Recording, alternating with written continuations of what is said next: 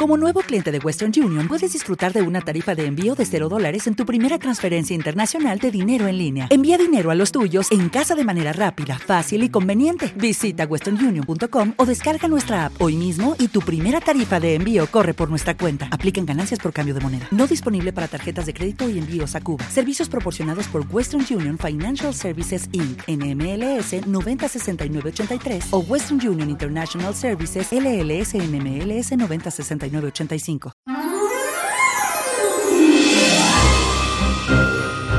Lecturas amenas. Cuentos, crónicas y relatos.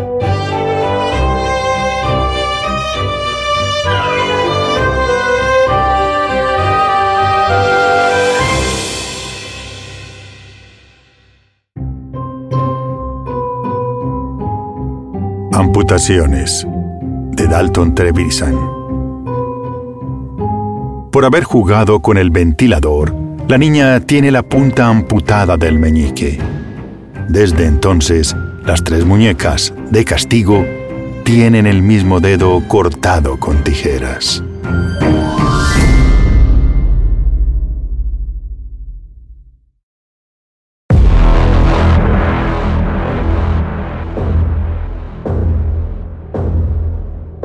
Exámenes finales de Pía Barros. La calle está desierta.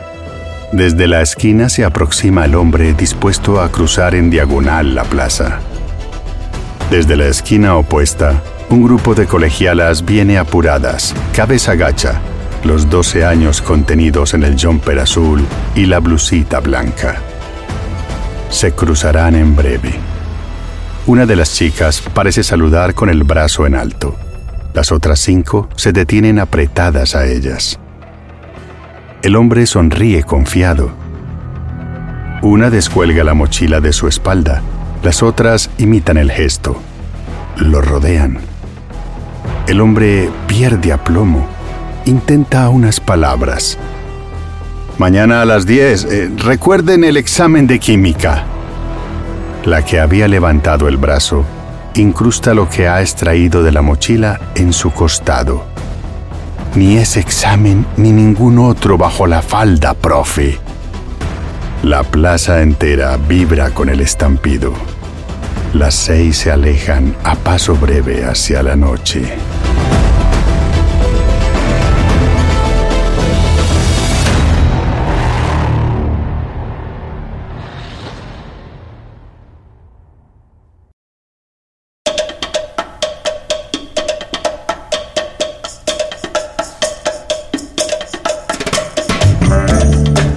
Las fiestas de carnaval y sus excesos, de Inés Quintero.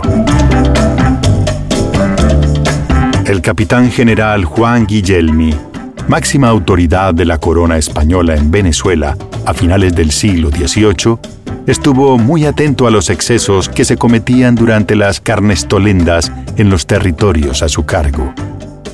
Desde su llegada a Venezuela en 1786, dictó varios bandos con el propósito de evitar que en las fiestas de carnaval se jugara con agua o con otros ingredientes que pudiesen dañar a las personas. Viendo que sus llamados no tenían resultados, dictó un nuevo bando en 1790 y fijó una multa de seis pesos y ocho días de cárcel o dos meses de trabajo en obras públicas a quienes infringieran esta norma. Diez años después, el sabio alemán Alejandro de Humboldt hizo un largo recorrido por Venezuela y entre sus muchas anotaciones dejó testimonio del carácter un tanto salvaje que tenía la celebración del carnaval por estos lados. Cuando pasó por Guacara, vio a unas personas con un asno cargado de agua, quienes, al conseguir una ventana abierta, regaban el interior con una jeringa. Otro grupo llevaba un cucurucho lleno de pelos de pica pica, que al soplarlos causaban una fuerte comezón en la cara de los transeúntes.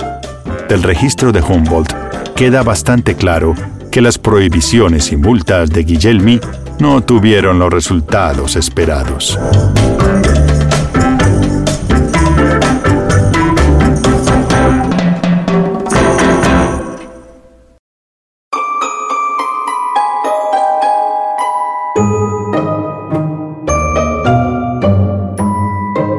Nuestro gato de cada día, de Luisa Valenzuela. En alguna parte de mi casa hay un gato muriéndose de hambre. Eso me desespera. Me desespera el oír sus chillidos agudos y tener que buscarlo y buscarlo sin poderlo encontrar. También me desespera la idea de todos esos animales que no tienen voz propia y por lo tanto no pueden chillar y señalarse en algún rincón de casa cuando están atrapados, muriéndose de hambre. Esto ocurre a menudo por defectos absolutamente míos. Uno, no tengo oído direccional. Dos, mi casa es demasiado grande, laberíntica, y por lo tanto, revisarla a fondo me llevaría semanas y el gato chilla cada vez más débilmente. Y yo sé que la agonía ya ha empezado. Yo, mientras tanto, busco por donde pueda buscar, y eso, claro, no me conduce a nada. La verdadera búsqueda debe de llevarse a cabo por esas zonas que ni siquiera intuimos, las que quizá no existan, pero que sí albergan a ese gato dentro nuestro que no nos deja descansar con sus chillidos, que nos hace buscar sin saber qué y menos aún dónde.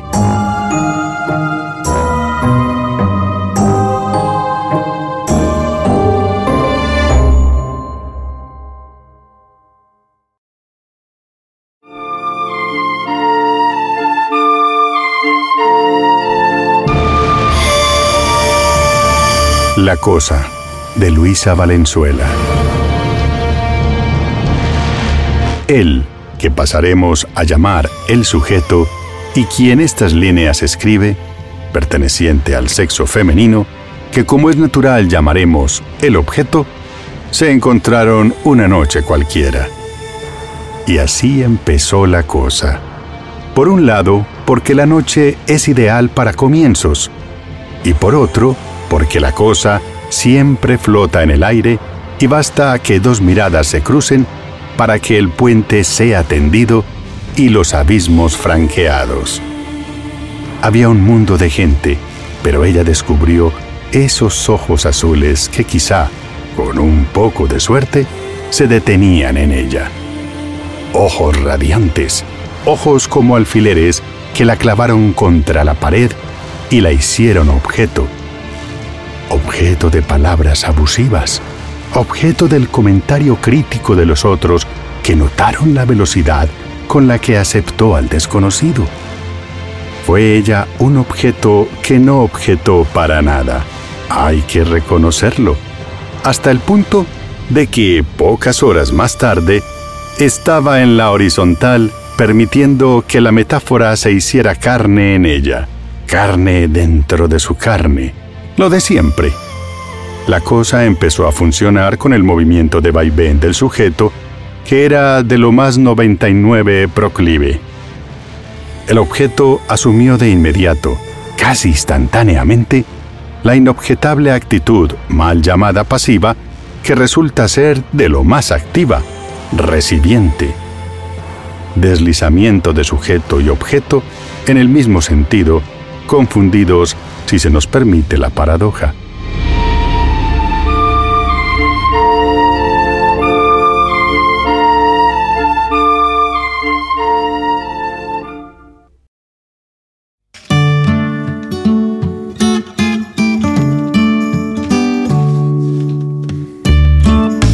La iguana que se vio en la televisión, de Gabriel Jiménez Emán. Cerca de una playa polinesia, vivió una vez una iguana que no podía llegar hasta el bosque de donde era originaria. Era un bosque atravesado por un río cristalino donde la iguana se desplazaba desde pequeña. En cierta ocasión, un niño la tomó y la llevó consigo en un camión y la hizo viajar más de 100 kilómetros hasta dejarla olvidada en aquella población marinera tan distinta de la suya, donde todo era sol, salitre, mar, calor, viento fuerte y sed, mucha sed. Caminaba por las ramas y por los tejados y trataba de adaptarse. Los ancianos la saludaban y los niños la perseguían. Las señoras la espantaban y los hombres la protegían, aunque a menudo un gato o un perro querían comérsela, sobre todo los gatos, que andaban excitados con el olor del pescado. Así que la iguana saltaba de tejado en tejado y de rama en rama, cazando algunos insectos y comiendo hojas tiernas, pero estaba casi deprimida por no poder ver otras iguanas, ni camaleones, ni lagartos grandes, por lo que siempre estaba nostálgica y procuraba no solo andar por ramas o tejados, sino también en el interior de algunas casas de paja que había cerca de la playa, casas pobres donde los viejos veían televisión por las noches. Y una noche estaban dando una película basada en una obra teatral de un escritor norteamericano, donde aparecía una iguana como símbolo de la historia, titulada La Noche de la Iguana. Y casualmente, la iguana pasaba por la puerta de la casa donde daban la película y vio la escena donde una iguana, parecida a ella, estaba en un tejado caliente y se puso contenta porque era muy difícil entrar a aquellos aparatos donde la gente aparecía en miniatura y todo el mundo los veía. Sintió un gran orgullo al saber que una iguana aparecía en el televisor y entonces se adaptó a la playa y no intentó regresar más al bosque húmedo y fresco de donde era originaria.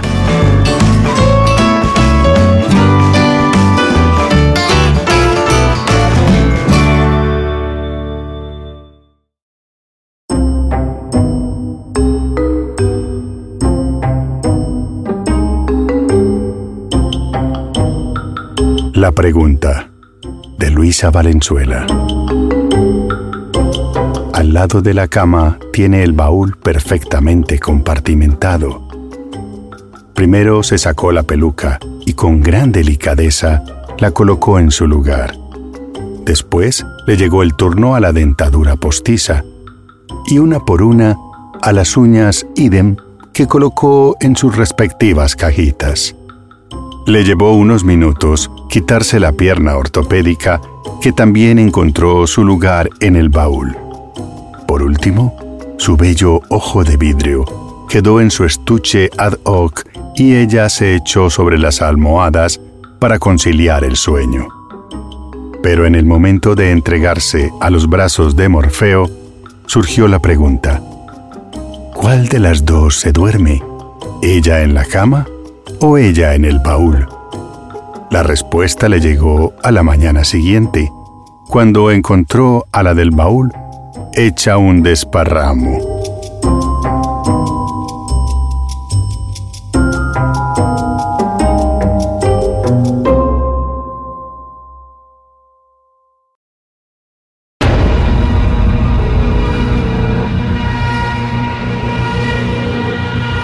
La venganza del Dios, de José Antonio Ramos Sucre.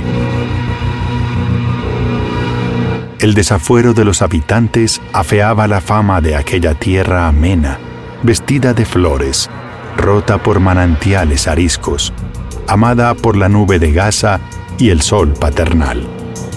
Tenía el nombre de una piedra rara y al mar de tributario en perlas. El dios velaba el crimen de los hombres en el inmerecido país y quiso el nacimiento de un mensajero de salud y concordia lejos de ellos, en la más umbría selva. Nace una noche del seno de una flor, a la luz de un relámpago que pinta en su frente luminoso estigma. Crece al cuidado de las aves y los árboles y al apego de las fieras. Aquellos hombres reciben la misión de virtud con atrevimientos y excesos y pagan al enviado con trance de muerte ignominiosa el Dios los castiga engrandeciendo la riqueza de la tierra que mancillan. La nutre de tesoros fatales que son desvelo de la codicia, que dividen al pueblo en airados bandos de ricos y de pobres. Los nuevos dones infestan de odios vengativos y pueblan con huesos expiatorios.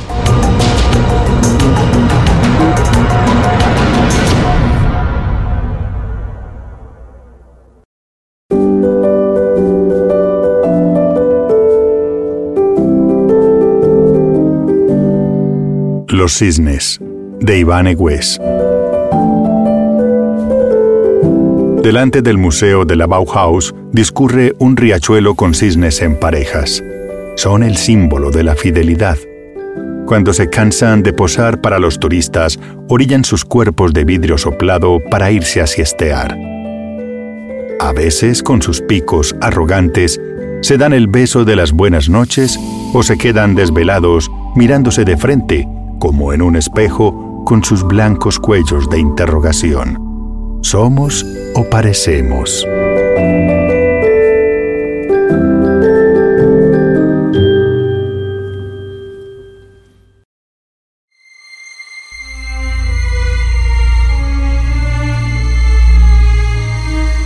Muñecas de Ednodio Quintero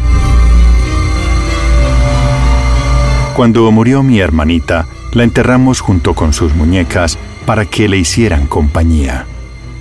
Transcurridos 90 años de aquel triste suceso, he llegado a convencerme que las muertas fueron las muñecas y enterramos también a mi hermanita para que les hiciera compañía.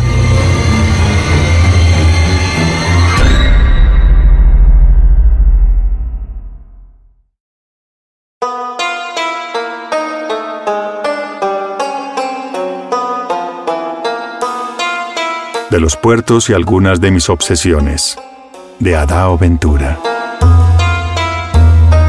Ellos adoran comidas finas. Sus platos son hechos de oro, oro macizo, puro. Sus alas son finamente tapizadas y amplias como las de un castillo. Sus mesas están constituidas de viejos jacarandas, servidos cómodamente en pequeños trozos. Sus criados con modernos vestimentos, son entrenados en varias lenguas.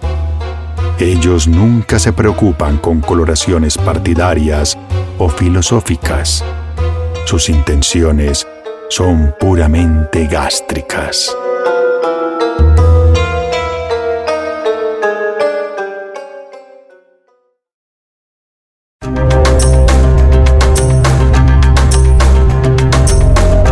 Sansona de Lilian Elpic. Él me agarró por la espalda, las manos tensas en mi pecho. Me gustó, no puedo negarlo. Sabía que mi codo guardaba toda la fuerza del mundo. Y así fue, un golpe certero. Luego, el puño izquierdo voló hacia su ceja.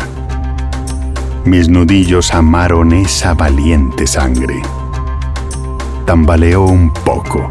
Uppercut, mentón triturado. Tenía la navaja lista. La hubiera hundido en su yugular, pero preferí cortar mi larga trenza y lanzársela al hombrón que se revolcaba en el suelo. ¡Marimacho! gritó, con baba entre los dientes, cogiendo la trenza y devorándola. En aquellos días de lluvia, me lavaba el pelo con cicuta para no andar a leonada.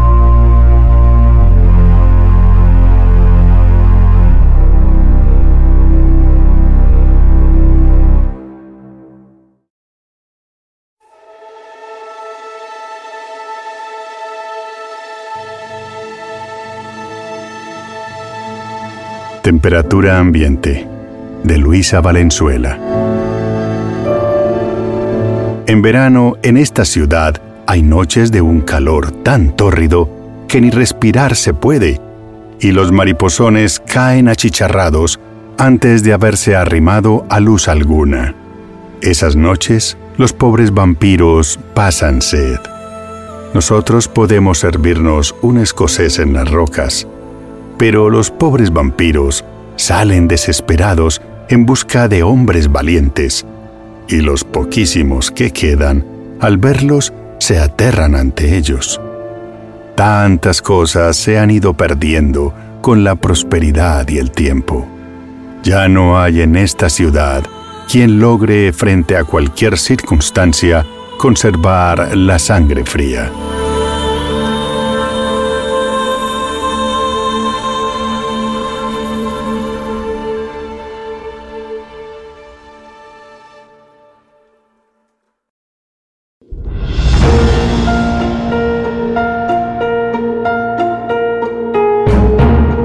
Diálogo de Luisa Valenzuela. Él me quiere matar. Pero, ¿qué boludeces decís? ¿Cómo va a querer matarte? Me echó unos polvitos sospechosos en el café. ¿Acaso lo viste? Sí. ¿Y no le preguntaste? Me dijo que eran vitaminas. Claro que eran vitaminas. ¿Qué va? Con lo sana que estoy, ¿para qué va a querer darme vitaminas? Seguro era una muestra gratis para que probaras. Es lo que dijo. Ya ves, si yo sé lo que piensa, soy tu mejor amiga. Es como si él fuera mi marido. Me quiere matar, te digo. Ahora mismo voy a la policía a denunciarlo. ¿Para qué vas a ir? No te van a creer. Tengo la prueba. Me hice la que tomaba Llevé la taza a la cocina como para lavarla y metí el café en un frasco. Lo tengo en la cartera. No tenés que ir a la cana. ¿Por qué? Bueno, no tenés que ir enseguida. Tomémonos antes un tecito.